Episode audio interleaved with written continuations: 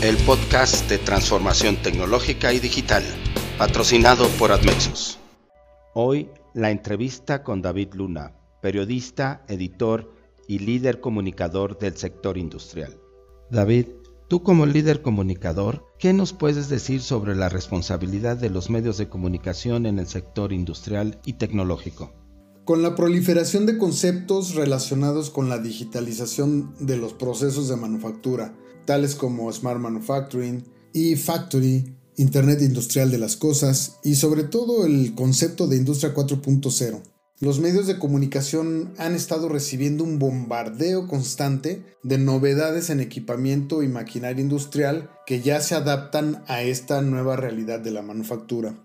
Con esto me refiero a equipos y componentes destinados a la fabricación que contienen ya sistemas de software embebidos y mecanismos de comunicación que les permiten generar información y datos relacionados con los procesos de producción. No obstante, es necesario reconocer la realidad de las empresas mexicanas, que como sabemos, en una abrumadora mayoría son pequeñas y medianas. Estas firmas no necesariamente tienen procesos productivos ligados a sistemas de información y mucho menos conceptos globales que tienen que ver con tecnología de punta.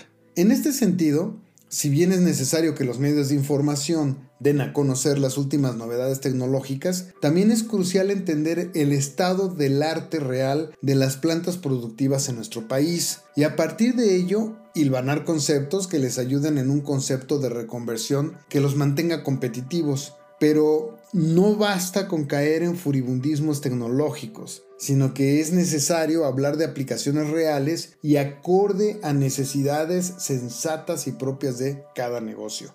El desarrollo tecnológico debe ser impulsado, mas no forzado.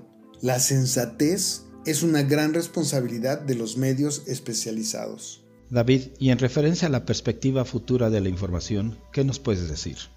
Sin duda, el papel de las nuevas tecnologías de la industria mexicana va a ser fundamental para seguir siendo parte de las cadenas productivas globales. La reconversión tecnológica va más allá de los equipos de última generación o de aquellos más convenientes para procesos específicos, ya sean maquinados, inyección, formado o ensamble, por ejemplo. También es necesario reconocer cuáles son las tendencias de tecnología en las líneas de proceso. Lo más relevante en la actualidad es probablemente la digitalización de los procesos industriales. Se prevé que la digitalización ofrezca a las empresas eh, otras opciones como son visibilidad en tiempo real de lo que ocurre en cada línea de producción, velocidad de respuesta, facilidad para la capacitación, eh, mejora en las estrategias en favor de la productividad, eh, mejor comunicación directa entre el piso de la planta y la sala de directivos, eh, acceso a cadenas de producción más extendidas y confiabilidad de los equipos a través del mantenimiento predictivo. Debemos entender que la infraestructura de digitalización se genera en dos hemisferios, el software y el hardware.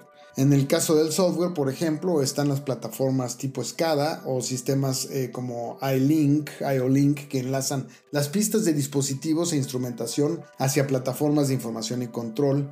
Y por el lado del hardware, pues bueno, desde sensores, válvulas, actuadores hasta máquinas grandes con sistemas CNC. Todo esto, traducido en computación industrial y empresarial, descansa en diferentes capas de comunicación que enlazan a los sistemas de control de la producción y de administración de recursos empresariales. Todos ellos son sistemas bien identificados por un torrente de siglas, ¿no? Como EAM, ERP, CRM, etcétera, etcétera. Pues esto representará ya un nuevo reto. La capacidad de implementación y acceso a estas plataformas de información y comunicación genera también un inconmensurable volumen de datos que podrían no significar nada si no se administran de manera adecuada. Y es aquí donde entra el concepto de Big Data, por ejemplo, eh, que son plataformas o modelos de administración de datos que permiten que estas enormes cantidades de información, primero, sean organizadas, clasificadas de manera adecuada, con una lógica que sea útil a los fines de un determinado modelo de negocio.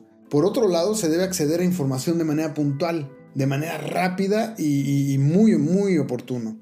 Para lograr estos niveles de información será necesario tener un almacenamiento de datos de manera distribuida, es decir, no necesariamente concentrados en servidores dispuestos físicamente en redes locales o empresariales. Y aquí es donde surge otro jugador que es importante para la manufactura digital, que es el cómputo en la nube. Como sucede en otros campos, se presenta un fenómeno relacionado ya no con el almacenamiento de la información, sino con la facilidad de acceso a esta información. Lo importante de todo es mantener los datos disponibles para que se puedan extraer y manipular desde cualquier dispositivo. En el cloud computing pues, se ven muchas posibilidades, ¿no? Porque los dispositivos móviles eh, pues van a tener conexiones eh, hacia todas las plataformas de información. Estas conexiones van a ser inalámbricas con plataformas de comunicación de alta velocidad, como ya lo promete la tecnología 5G. Sin duda también representa amenazas, principalmente la de la seguridad.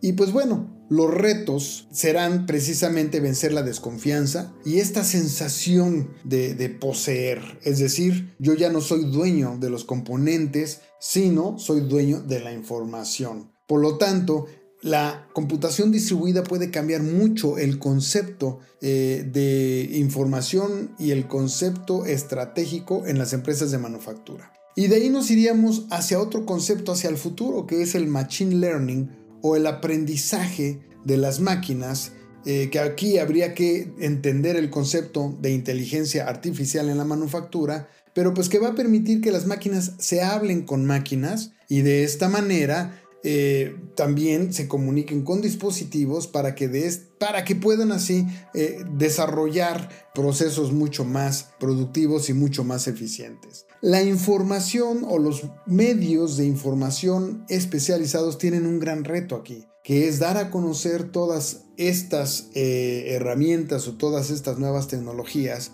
pero siempre pensando en las necesidades reales de la manufactura. Como ya lo decía en un principio, es importante dar a conocer las nuevas tecnologías, los nuevos conceptos como Industria 4.0, pero también es necesario reconocer qué de esta tecnología es realmente necesaria para cada empresa en función de su situación real.